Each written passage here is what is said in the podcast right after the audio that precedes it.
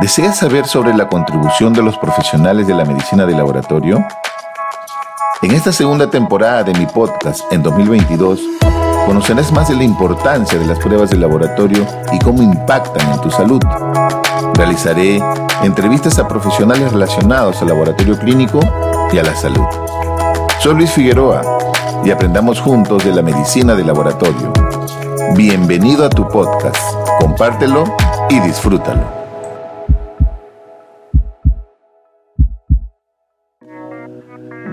Hola a todos, ¿cómo están? Estamos de vuelta en esta segunda temporada con el podcast de medicina de laboratorio que abordaremos diferentes temas relacionados al laboratorio clínico, pero también abordaremos otros temas relacionados en el contexto de, de esta pandemia, por ejemplo.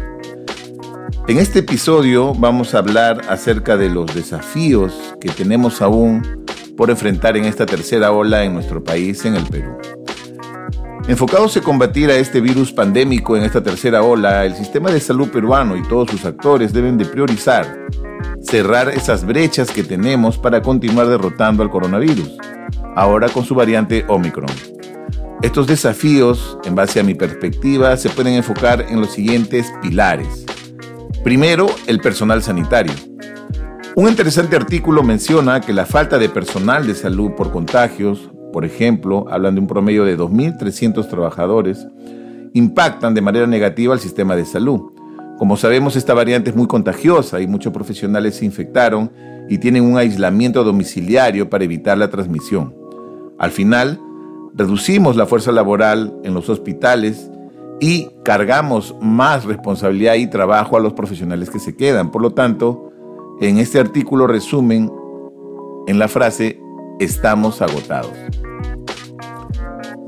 Otro tema importante es relacionado a mejorar las normas, por ejemplo, de salud ocupacional, como parte de los comités o secretarías de seguridad y salud en el trabajo en los diferentes sistemas de salud. Debemos mejorar los procesos, debemos mejorar los flujos, actualizar en base a las normas y tratar de abreviar ese paso para que las intervenciones de aislamiento o cuarentena sean oportunas. Por ejemplo, sabemos que ahora se ha reducido a siete días, pero aún en muchos establecimientos el tema no está tan claro. Otro tema importante y otro desafío es la vacunación. El avance de la vacunación es esencial y sabemos que ahora están vacunando a menores de 12 años de forma lenta y sostenida. En este aspecto es crucial mejorar los canales de comunicación para que la población comprenda la importancia de vacunar, en especial a los niños, ¿no? Más aún en un proceso de presencialidad escolar, debido a que el año pasado tuvimos un porcentaje lamentable a nivel de la región. También destacar que la vacuna que se está usando es la vacuna de ARN mensajero, que permite pues eh, su uso en niños, ¿no? Eh, hay que entender también la importancia de que los adultos mayores, en especial los vulnerables, continúen con sus refuerzos y eh, estén todos protegidos. Recuerden que la vacuna protege al grupo familiar, no, no protege solamente a un individuo. Por ejemplo, hay un estudio que habla que un padre vacunado protege 25% a sus hijos y dos padres, padre y madre vacunados, protegen hasta 75%.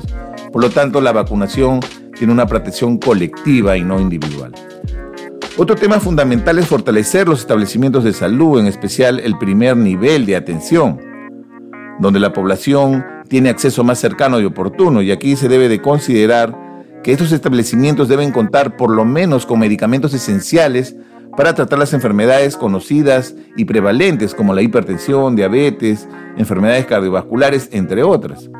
También esos establecimientos de salud deberían contar con pruebas de laboratorio básicas, elementales para monitorizar sus enfermedades, ¿no? Como por ejemplo la hemoglobina glicosilada para un diabético, el acceso al perfil renal para monitorizar una tasa de filtración glomerular, etc. Un tema que es crítico también en nuestro país son las campañas de comunicación o cómo el Estado transmite los mensajes claves que necesita la población.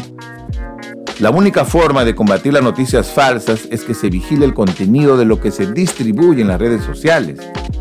Un observatorio mundial que está actualmente evaluando este tema denominado infodemia, que es la práctica de difundir noticias falsas sobre la pandemia y que aumenta el pánico inclusive en las sociedades, demuestra que el Perú tiene lamentablemente el índice de riesgo de infodemia más alto del continente americano. Por eso es sustancial que el gobierno emite mensajes claves a la población por diferentes canales para reducir el impacto negativo de estas noticias falsas. Y como es evidente, las pruebas diagnósticas de laboratorio son esenciales para luchar contra la pandemia. Hoy en día sabemos que hay un incremento de las mismas, pero ya actualmente se está demostrando que hay una disminución de los casos. Sin embargo, eh, estas pruebas, en especial las antigénicas, detectan rápidamente al virus y son fáciles de utilizar. Enfatizar que la comercialización de estas pruebas de laboratorio depende de la DGMIT, por lo tanto, estas autorizaciones excepcional, excepcionales que se han generado deben de garantizar que estas pruebas sirvan para el fin previsto, ¿no? Y en este caso, los sistemas de salud también tienen de eh, tomar las, los planes de contingencia para emitir especificaciones técnicas adecuadas, ¿no? Eh, igual al final, ya los usuarios, los médicos patólogos clínicos responsables de los laboratorios clínicos, tienen que evaluar el desempeño mediante la verificación de las pruebas para usarlo con los pacientes. Y para finalizar, tenemos pendiente mejorar la tecnología sanitaria, mejorar los, las limitaciones de infraestructura en nuestros sistemas de salud. ¿no? Eh, por ejemplo, eh, estamos viendo que un informe reciente del Ministerio de Salud revela que cerca del 90, más del 90% de los establecimientos de salud tienen condiciones inadecuadas de infraestructura.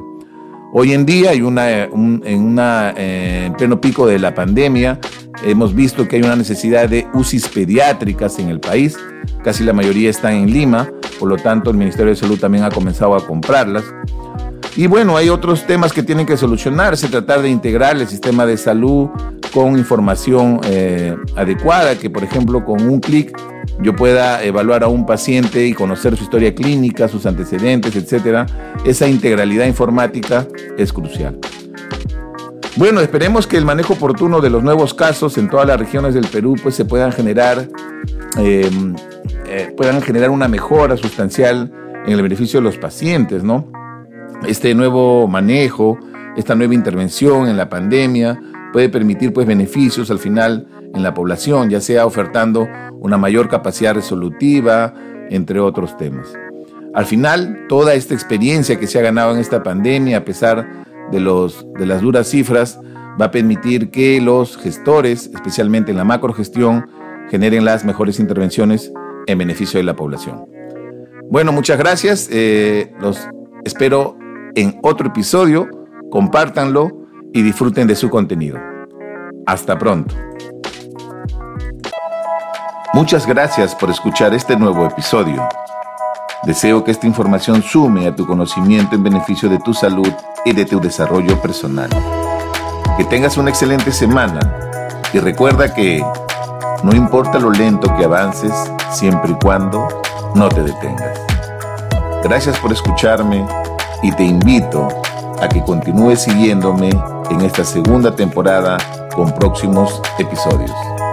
Cuídate.